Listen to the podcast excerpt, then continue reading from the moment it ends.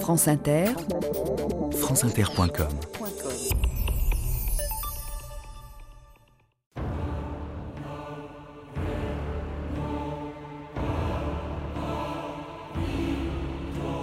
J'en ai assez un peu de faire du cinéma pour le moment. Je, je trouve qu'il y a d'autres choses à faire. Donc après, ça va être quoi? Ça va être les voyages, ça va être le repos, la Ça lecture? va être la vie. «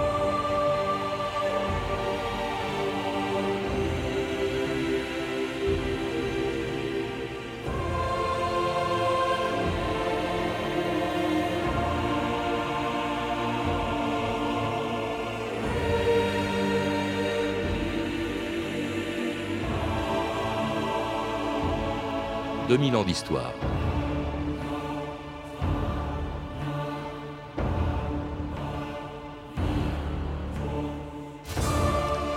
La nouvelle était tellement incroyable que certains ont cru que c'était un coup de tête ou un coup de pub. Un faux départ pour faire la une des journaux du lendemain. C'était il y a 36 ans, le 6 juin 1973. À la fin du tournage de son 48e film, Brigitte Bardot annonçait qu'elle faisait ses adieux au cinéma. Devenue en France ce qu'était Marilyn Monroe aux États-Unis, et dans le monde un des trois monuments les plus célèbres de l'Hexagone après la Tour Eiffel et le Général de Gaulle, Brigitte Bardot n'avait plus rien à prouver. Depuis le film de Vadim et Dieu créa la femme, où elle avait incarné la libération sexuelle 12 ans avant mai 68, Bébé était devenu un mythe. C'était en 1956, après des débuts laborieux au cinéma, où elle n'avait joué que des seconds rôles et les starlettes sur les plages du Festival de Cannes. Et on n'aurait peut-être jamais entendu parler de Brigitte Bardot si Roger Vadim ne l'avait pas découverte en 1949, quand elle n'avait que 16 ans. Quand vous l'avez vu la première fois, vous avez eu le coup de foudre Non. Non, non, j'ai eu le coup d'admiration. C'est tout. Je pensais que c'était un- une personnalité royale, sa façon de se tenir, de, de rire, d'être à son aise. J'ai pensé plus tard, d'ailleurs, pour décrire ce moment, à une phrase de, de Balzac qui dit euh, L'élégance, c'est de paraître ce que l'on est. Et Il n'y a pas de meilleur exemple que ça. C'est pour ça que j'ai dit qu'elle était royale. En même temps, euh, à sa façon, euh, très directe, euh, pleine d'humour. Et euh, amusée à l'idée d'une nouvelle expérience, mais pas du tout convaincue que de faire du cinéma était une chose marrante. Brigitte Bardot, une première. Vous avez de bien jolis yeux, mademoiselle. Je les tiens à la disposition de votre majesté. Attendez-moi. J'ai 17 ans. Oui. Vous pouvez attendre une heure.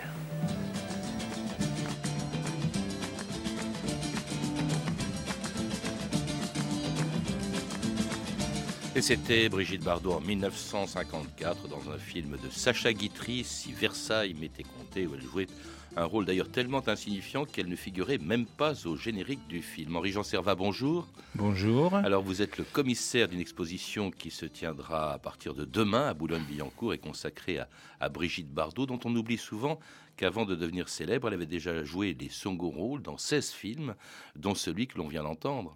Alors, je, je m'autorise à rajouter, si je peux corriger ce qu'on vient de dire, c'est que non, non, elle est au générique du film. Il y a Si Versailles m'était compté, je connais par cœur. Elle joue le rôle d'une fille qui s'appelle Mademoiselle de Rosy. Elle n'est pas sur l'affiche. hein, Elle a, je elle, a, vérifie. elle, elle a, elle a une petite perruque grise cendrée avec une robe verte. Elle est face à Jean-Marie qui joue Louis XV. Et Louis XV étant connu pour avoir un appétit sexuel insatiable, son valet lui apporte des petites poupées virginales qu'il est censé consommer à toute vitesse entre deux couloirs. Et on lui amène Bardot, donc elle attend que le roi se jette sur elle. Et en fait, il y a deux génériques du film. Il y a un générique avec les grandes stars qui se déroule avant le générique. Et après, il y a un deuxième générique. Parce que mais Bardot était bel et bien au générique. Elle s'appelle Mademoiselle de Rosy dans le film. Mais effectivement, Versailles m'était écoute, elle a tourné un jour.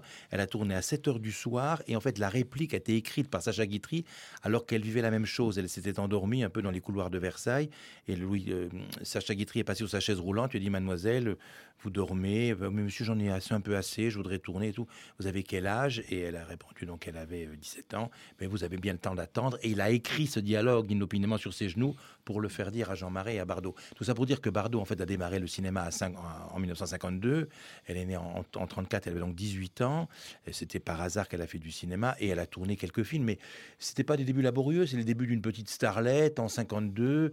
Il y avait moins de presse immédiate que maintenant, donc on démarrait moins facilement, comme l'ont fait Sophie Marceau, Béatrice avec un premier film. Elle a fait quelques films euh, de plus en plus remarqués. Il faut savoir qu'elle était brunette à l'époque. Et la véritable histoire du début de Brigitte Bardot, c'est que ses parents sont des bourgeois, donc du 16e arrondissement de Paris, de Paris. Ils sont de droite, ils sont sympathiques et gentils. Ils veulent pas que leur fille fasse quoi que ce soit d'autre que d'aller à l'école. Brigitte fait des photos. Les parents des photos dans les magazines. elle fait la une de elle, enfin des magazines féminins. Alors les parents avaient accepté que Brigitte fit des photos dans des magazines parce que elle devait avoir son nom marqué sous les photos. Elle, devait pas, elle, devait ne pas être payée. Donc pour les parents, elle était pas mannequin. Elle travaillait pas. Quoi. C'était pas un, hmm. un, métier pas bien. Et puis une copine de sa mère lui propose de faire des photos. Les photos sont dans un magazine qui s'appelle Le Jardin des Modes. Puis Hélène Gordon-Lazarev voit les photos, on lui fait faire la photo de elle. Et la véritable histoire des débuts de Bardot, c'est que ce numéro de elle, dont Brigitte est la vedette en couverture, avec une femme mannequin plus âgée qui joue sa mère, donc la femme, la jeune fille et sa mère, le, magazine tombe entre les mains d'un metteur en scène de cinéma qui s'appelle Marc Allégret, euh, qui prépare un film qui s'appelle Les lauriers sont coupés. Et il voit tout de suite cette petite fille, donc brunette, l'air sage, la queue de cheval, typique jeune fille de bonne famille. Il décide de l'engager pour son film Les lauriers sont coupés. Et ce qu'il fait, il envoie son assistant qui s'appelle Vladim Plemianikov, il envoie son Vadim à la recherche de cette fille pour la lui trouver. Et en fait, c'est en faisant la quête pour trouver cette fille, il l'aborde pour poser le rendez-vous, que Vadim tombera amoureux de Brigitte et que Brigitte tombera amoureuse de lui. Ce qui est c'est que ce film, en fait, n'a jamais vu le jour. Oui, hein, jamais vu le jour. Fait, Alors, elle va quand même euh, commencer à faire quelques films. Le premier avec, euh, avec Bourville, le, le, Trou normand, et puis en, quelques films dont elle est tout le temps second rôle. Elle a donc rencontré Vadim. Vadim l'a remarqué. Elle se marie avec Vadim en, en 52. Vadim qui l'entraîne d'ailleurs euh, au Festival de Cannes à plusieurs reprises, avant même qu'elle ait tourné un grand film.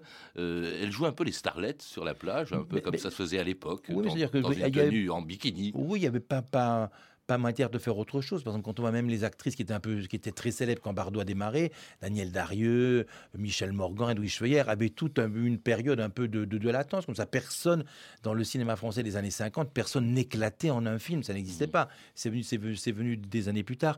Et en fait, Vadim était grand reporter à Paris Match et Vadim partait couvrir le Festival de Cannes pour Paris Match. Notamment, il partait faire un article sur Leslie Caron et il emmenait sa jeune femme avec lui. Et la jeune femme s'est mis un pantalon corsaire et des maillots de bain qu'elle avait visiblement piqué à sa jeune sœur âgée de 14 ans. Et elle a, sur les plages, sur le sable, elle a, frappé dans l'œil des, journalistes et des photographes surtout, qui en, ont, qui en ont fait la Miss Festival, le bébé chouchou du festival. Brigitte Bardot a le physique de son emploi, elle n'a hélas et décidément que cela, hein, s'écrivait à l'époque Jean Héry dans Franc-Tireur. Eh bien Jean Héry de Franc-Tireur était un crétin. Voilà.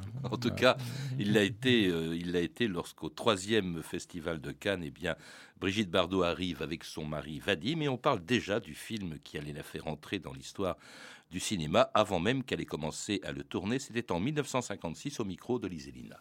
La charmante et gentille Brigitte Bardot, et à Cannes, quand on dit gentille, ça compte, parce que tout le monde ne l'est pas, et donc à notre micro. Et je crois que les festivals de Cannes ont compté beaucoup pour elle dans sa oh carrière. Beaucoup. Je suis très reconnaissante au festival. oui. J'ai eu vraiment. On n'a pas euh, cessé de vous photographier. Non, c'était merveilleux, j'étais ravie. Alors actuellement, non seulement vous êtes au festival en visiteuse, mais je crois que vous allez tourner dans la région. Oui, je pars ce soir parce que euh, je commence le film de mon mari, la première mise en scène de mon mari, oui. Euh, dans huit jours. Ça vous donne un peu le trac de tourner avec votre mari Oh non, je suis très contente. Il n'y a, pas, a pas meilleur metteur en scène que son mari. Et ce serait euh, curieux de savoir quel personnage il a inventé pour vous. Et une personne qui est euh, un peu fatale, un peu douce. Un peu vente, oui. Un vous aimez ça, donc Oui, j'aime bien. Dévergondée, mal élevée et aussi paresseuse. Écoutez, mon petit, si je ne me trompe, il y a un moyen de vous justifier. Passez une visite médicale et faites-vous délivrer un certificat. Un certificat de quoi Si vous êtes une vraie jeune fille, je vous donnerai une chance de vous rattraper. Je ne savais pas que l'amour c'était une maladie. En tout cas, vous vous risquez rien. Vous vous êtes fait vacciner. Qu'est-ce qui t'arrive Vous voyez pas que Alors viens, ça suffit. Vous connaissez un pays où les gens ne pensent qu'à danser et à rire Je vais t'y amener. C'est loin De l'autre côté de la terre. Je voudrais ne plus penser à rien. Je voudrais te parler.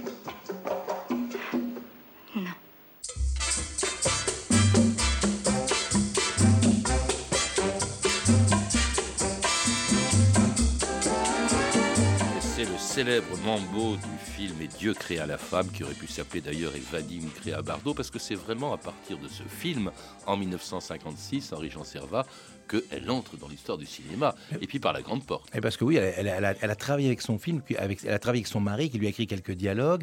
Elle est brunette jusqu'au Festival de Cannes 1956, vous l'avez dit, juste avant euh, que, en plein milieu du Festival de Cannes, d'ailleurs les, photos de cette époque, on voit le changement, elle se fait teindre elle-même en blond, elle se teint elle-même, elle se, elle se teint elle-même les cheveux en blond, et elle part pour Saint-Tropez avec Vadim pour tourner donc Et Dieu crée la femme. Vadim n'a pas réussi à trouver suffisamment d'argent, il faut débaucher Kurt Jürgens, qui est une grande star du cinéma allemand à l'époque pour avoir une coproduction et avoir un peu d'argent. Et Kurt Jürgens accepte de donner 10 jours et ils partent à Saint-Tropez. Pour comprendre ce qu'est le triomphe de, de, Bardot dans Les deux à la femme et ce triomphe absolu à cette époque-là, Saint-Tropez, elle y va en vacances avec ses parents. Ses parents possèdent une villa rose, d'abord rue de la Miséricorde. Badim connaît l'endroit parce qu'il allait en vacances pas loin, puis en plus pendant la guerre, il s'était caché pas loin. Donc Saint-Tropez, c'est le lieu de ses vacances. Le décor est son décor. Elle porte ses propres vêtements. Vadim, qui connaît sa femme par cœur, lui écrit son dialogue pour qu'elle épouse donc complètement ce qu'elle dit. Et Bardot, elle, pourquoi il y a un succès fracassant? Elle joue pas, elle n'est pas Juliette Hardy, la fille de l'assistance qui affole les trois frères euh, euh, sur, sur, sur la plage, là, pas du tout. Elle est, je veux dire, elle est, elle est, elle est, elle, est, elle apparaît sur l'écran, elle est, euh, elle a de la sensualité, elle est à moitié déshabillée, elle est dans l'eau, les vêtements collés à elle. Elle ne compose pas, elle raconte toujours qu'elle était assise sur une chaise, Vadim lui disait vas-y, elle allait devant la caméra. Elle faisait pas l'introspection, la tête entre les mains pour savoir comment composer son personnage. Ça, a fait scandale quand même. Bon, aujourd'hui ça ne ferait plus scandale, mais c'était vraiment un des films les plus audacieux de l'époque. Vadim disait l'aspect scandaleux de Brigitte est de faire au grand jour et librement ce que les autres font en se cachant. En fait, ce qu'elle fait, c'est de révéler en quelque sorte, 12 ans avant mai 68, la libération sexuelle. Tout à fait, et d'autant plus, ça paraît d'autant plus violent et fort qu'à la même époque, le cinéma français des années 56, c'est René Coty qui est président de la République, c'est un cinéma tristounet, c'est un cinéma un peu glabre, assis, rassis, amidonné, dont les vedettes, et moi des actrices que j'adore, hein, Daniel Darieux, Morgan, Micheline Prel, Edwige Feuillère, sont des actrices très respectables, permanentées, laquées, pommadées. Et dans ce cinéma-là, qui est un cinéma de un cinéma bourgeois, un cinéma élégant. Ce que fait Bardot, ça éclate comme, comme un, véritable coup de tonnerre. Alors le film a été même censuré, hein, tellement il a scandalisé. Il a d'ailleurs eu plus de succès aux États-Unis qu'en France. C'est parce qu'elle devient non seulement une vedette française, mais une vedette internationale. La première actrice vraiment très importante aux États-unis. C'est-à-dire qu'il y, avait un acteur qui il y avait un producteur qui s'appelait Raoul Lévy qui a été un peu étonné de voir que le film ne connaissait pas un grand succès. Il était retiré assez vite de l'affiche. Le, festival de Cannes a eu lieu en 56. Elle a tourné le film tout de suite après, au mois de juin. Elle l'a fini au début des vacances. Et le film est sorti en décembre. Et le film n'a pas eu un grand succès. Donc Raoul Lévy, un peu affolé, a emporté les bobines de son film pour le sortir aux États-Unis. Et aux États-Unis, ce qui est hallucinant, c'est que les gouverneurs racistes des États du Sud, c'est-à-dire le Texas et l'Alabama, ont interdit notamment le film aux Noirs toute personne de couleur était interdit en 56 d'aller voir le film de Bardot parce qu'on avait peur que cela leur excitât l'essence et que cela leur montât à la tête. Les ligues de vertu américaines déchiraient les affiches, bien évidemment, mais Bardot a été quelque chose d'extraordinaire. En 53, vous savez, euh, moi que c'est les, hommes préfèrent les blondes, c'est le règne absolu de Marilyn Monroe, qui est une créature tapageuse, pulpeuse, et j'adore Marilyn, mais Bardot a un côté femme-enfant, elle a un côté bien élevé, elle n'a pas la même agressivité sexuelle que Marilyn, elle, est tout à fait explosive, elle est tout à fait s'exploser de la même façon, mais elle est plus jeune fille de bonne famille, chose que Marilyn est moins. Voilà. En tout cas, euh, elle provoque l'hystérie partout où elle passe.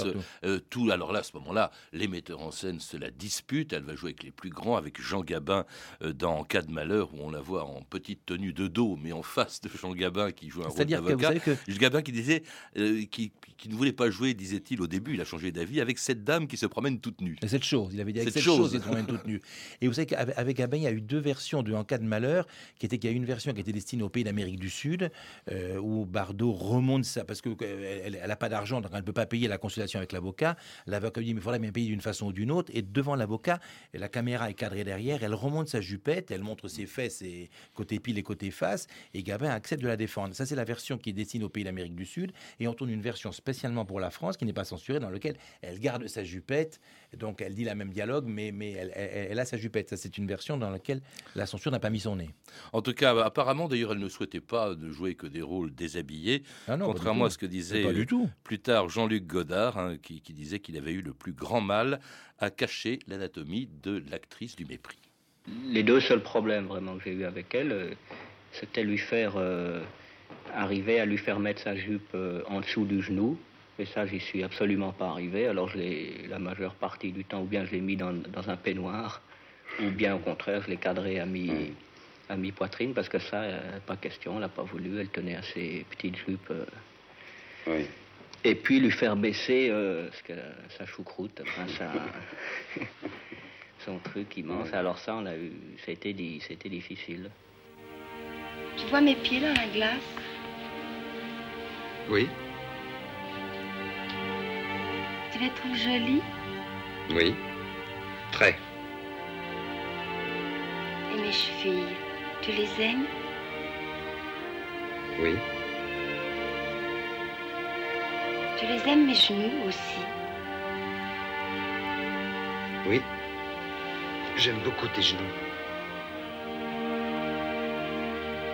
Et mes cuisses Aussi. Mais vous Et c'était un extrait du Mépris. Avec la voix de Michel Piccoli et la musique de Georges Delru. Mais vous savez, Godard ne manque pas de culot d'ailleurs ni d'audace, parce que quand il a tourné le mépris, il voulait que Bardot ressemblât à Anna Karina, dont il était en train de se séparer. Il lui mettait des perruques noires pour ça. Et lorsque le film a été terminé, ce sont les producteurs américains du film qui ont trouvé que Brigitte n'était pas assez nue dans le film, donc il dit une, bêtise, il se contredit.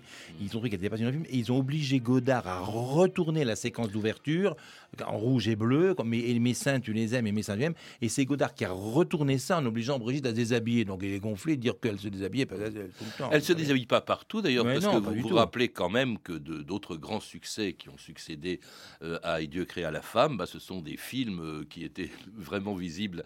Euh, Je crois qu'elle disait même interdit aux plus de 16 ans. C'est Babette s'en va en guerre, c'est Viva Maria plus tard. C'est Babette sans en guerre qu'elle a tourné. Elle en avait assez de voir que tous ces films étaient interdits aux moins de 16 ans, aux moins de 18 ans, aux moins de 16 ans à l'époque. Donc elle a tourné délibérément le scénario de, de Babette sans en guerre qu'a écrit Gérard Houry exprès pour pouvoir avoir public. Moi, c'est comme ça que j'ai découvert Bardot. J'ai découvert Bardot dans Babette s'en va en guerre parce que le film n'était pas interdit aux moins de 16 ans. Elle est habillée du col jusqu'aux orteils et lorsqu'elle se déshabille dans le film, elle garde ses vêtements sous les draps. Donc c'était- recommandé aux familles. Parce que ce qu'il faut, que moi, ce qu'il faut dire, c'est que savez que tous les films de Bardot, la cote de la centrale catholique relayée par Télérama interdisait les films de Bardot. Et même c'était à rejeter. Moi, je me souviens d'avoir entendu un curé dans une petite paroisse qui interdisait à ses fidèles d'aller voir les films de Brigitte Bardot. C'était le diable absolu. À l'exposition universelle de 58, c'était sa photo qui personnifiait la luxure. Mais comparé à ça, Bardot était épatante au cinéma. Elle est formidable dans les films de Michel Boiron, exceptionnelle, drôle, malicieuse, épatante. Elle est... En tout cas, on s'intéresse au moins autant à, son, à ses films qu'à sa vie privée. Il faut dire qu'elle change un peu de, de mari euh, et, et d'amant comme de, comme de chemise. Après Vadim, qu'elle a quitté juste après d'ailleurs, et Dieu créa la femme. Pendant, Ben, a- pendant, pendant. même. Il y, aura Jean- euh, il y aura Trintignant, il y aura Jacques Charrier, Sacha Distel, Samy Frey, euh, euh, Gainsbourg. Elle disait L'homme de ma vie, c'est moi. C'est ce Oui, que mais c'est- oui, quelqu'un, je veux dire, qui était. euh, moi, je trouve que Bardot a été professeur de morale et, et je veux dire, raconter son histoire, c'est raconter notre histoire, c'est l'histoire de France, c'est l'histoire des mœurs, c'est l'évolution de, de filles de son époque et d'ailleurs qui euh, rencontraient un mec, puis rencontraient un autre. Et, puis, et, et- et ce que dit Vadim à l'instant était très juste. C'est fait surtout, mais le personnage de Bardot, c'est un personnage qui est dénué de la moindre hypocrisie, qui ne sait pas ce que c'est que le mensonge. Elle dit ce qu'elle a envie de dire comme elle le dit. Elle rencontre un garçon qui lui plaisait plus que le précédent. Et elle partait dans les bras du précédent. Et elle se cachait pas, elle s'arrangeait. En plus, euh, si on peut, si on peut avoir un jugement moral sur l'affaire, Brigitte raconte, enfin raconte toujours, je n'ai jamais volé le mec d'une femme. Elle a jamais pris un mec qui était marié. Donc euh, voilà, bon, elle avait, ça a fait scandale parce qu'elle changeait de fiancé, mais c'est son histoire privée. hein. Elle ne s'en cachait pas, mais en revanche, elle se cachait de plus en plus, parce qu'elle était littéralement harcelée par les journalistes partout où elle passait, hein, euh, comme à Cannes, par exemple, lorsqu'elle s'y est rendue euh, pour la dernière fois en 67, en compagnie de son troisième Sachs. mari, qui était Gunther Sachs, et victime du harcèlement et même, disait-elle, de l'agressivité des journalistes. Et j'ai eu cette espèce d'habitude dans mon existence d'être agressée continuellement et perpétuellement. C'est pour ça que je suis sauvage, que je ne sors pas, que je ne suis pas mondaine, qu'on ne me voit nulle part et que je me suis retranchée derrière euh, une image qu'on a fait de moi et que j'ai pas jamais voulu montrer ma vraie image parce que c'était une espèce d'écran de protection. Mais il est certain que l'agressivité a été terrible vis-à-vis de moi pendant très longtemps. Indescriptible arrive Brigitte Bardot pour laquelle ce sont des retrouvailles avec le Festival de Cannes. Comme vous pouvez le voir, l'ambiance les photographes est absolument ahurissante, extraordinaire. On se demande comment elle va arriver jusqu'en haut, jusque dans la salle du palais du festival. C'est une véritable révolution l'arrivée de Brigitte Bardot. Oh, oh, oh, oh, oh. C'est insensé. Alors elle est là, très calme, au milieu de cette foule, et on se demande comment c'est possible de pouvoir résister. Nous sommes portés par une espèce de marée humaine. Tout le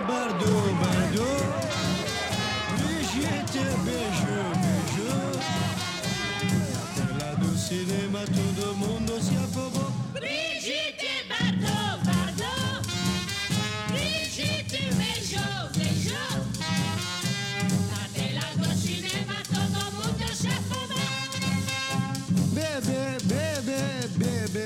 porque é todo mundo aliantutado pra moça. será pelo pé, não é? Será um nariz, chorei. É. Será um tornozelo, não é? Será portofel, não é?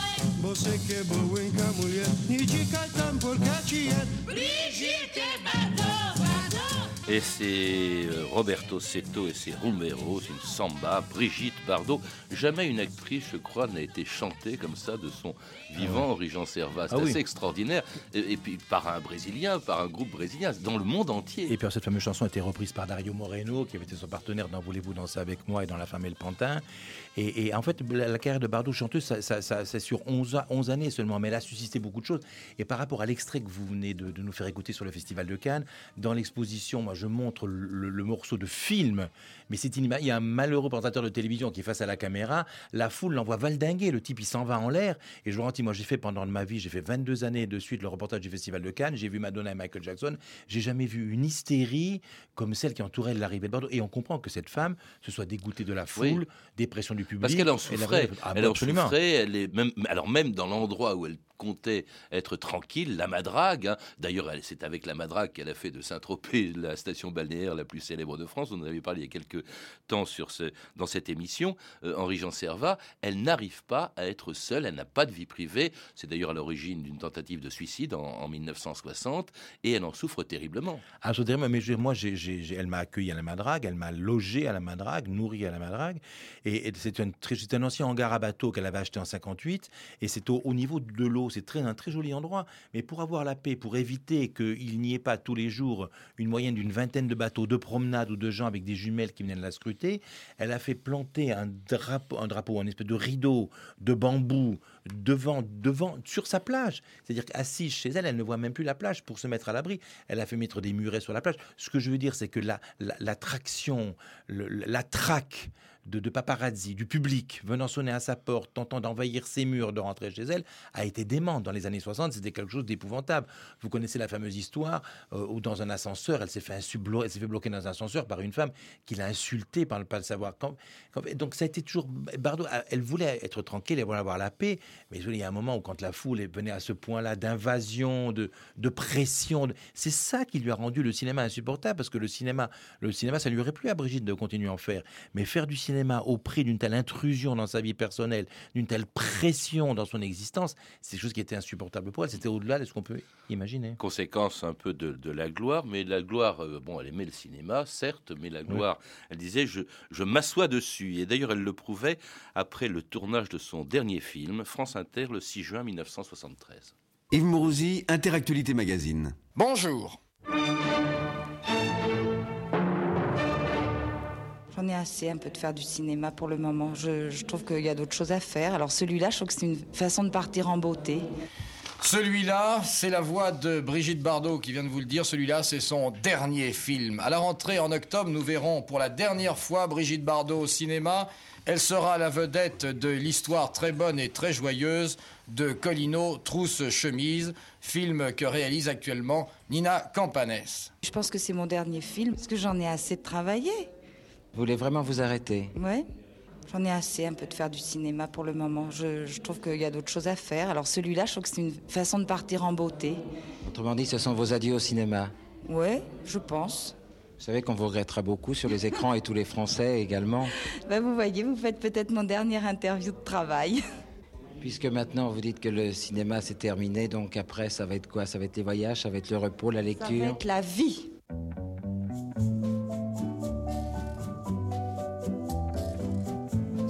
Plage abandonnée, coquillages et crustacés, qui l'eût cru déplore la perte de l'été, qui depuis s'en est allé. Et la vie, eh ben, c'était La Madrague, chantée par Brigitte Bardot en 62. Euh, N'importe quelle actrice, Henri Jean Servat, aurait rêvé de la gloire de Brigitte Bardot. Elle y met un terme, volontairement et définitivement, euh, à 38 ans. Elle n'est jamais revenue dessus. On lui a proposé, elle avait demandé à son agent Olga Horstig d'arrêter. Euh, elle a renoncé à faire, elle avait renoncé peu, peu de temps auparavant à faire l'affaire Thomas Crown avec Steve McQueen, c'est fait de Dunaway qui l'a remplacé. Et elle a renoncé à un contrat d'un million de dollars à Hollywood avec Marlon Brando, qui aurait dû être son partenaire. Elle n'est plus jamais revenue sur sa décision, parce qu'en fait, elle a arrêté pour le cinéma, elle a arrêté pour faire de la vie, pour, pour, pour, pour la- elle a arrêté de faire du cinéma pour la vie, comme elle le dit.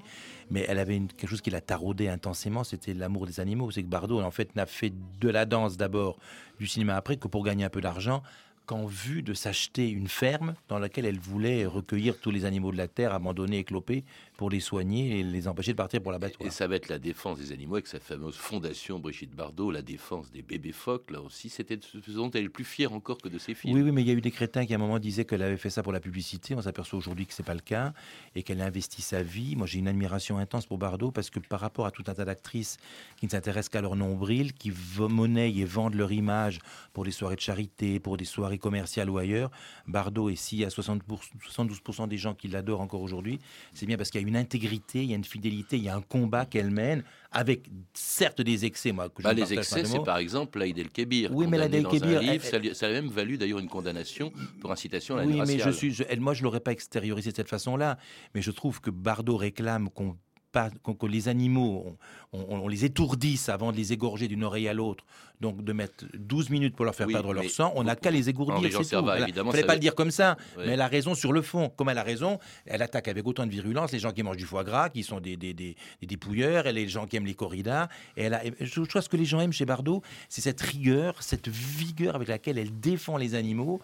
Et je trouve ça formidable. Alors de temps en temps, il y a du dégât. Qu'est-ce que c'est que les 15 phrases qu'elle a dites comparées à l'éblouissement qu'a été celui de Bardot, celui qu'elle a provoqué, et cette compassion à l'égard euh, d'êtres vivants qui sont doués de sensibilité. Si Bardot n'était pas là, je veux dire, qu'est-ce qui se passerait pour les animaux? Ce serait encore plus horrible que ce qu'on le sait, que ce qu'on le voit, et que ce que... Moi, j'en mange pas, donc, euh, des animaux. Donc, euh, Et, et comparé à un succès qui demeure intact 36 ans après qu'elle ait mis un terme à sa carrière, à l'âge de 75 ans aujourd'hui, elle reste vraiment l'actrice la plus populaire. Les sondages l'indiquent 72% de bonne opinion chez les femmes, 65% chez les hommes, 30, et les jeunes de moins de 35 ans restent à 64% sensibles à son charme alors qu'ils n'ont pas pu voir ses films. En tout cas, euh, on peut la voir, Brigitte Bardot, dans votre euh, exposition consacrée donc, qui lui est consacrée, qui se tiendra à Boulogne-Billancourt à l'espace Landowski à partir de demain et jusqu'au 31 janvier 2010. Euh, vous êtes également Henri-Jean Servat, l'auteur du livre Bardot, la légende aux éditions hors collection.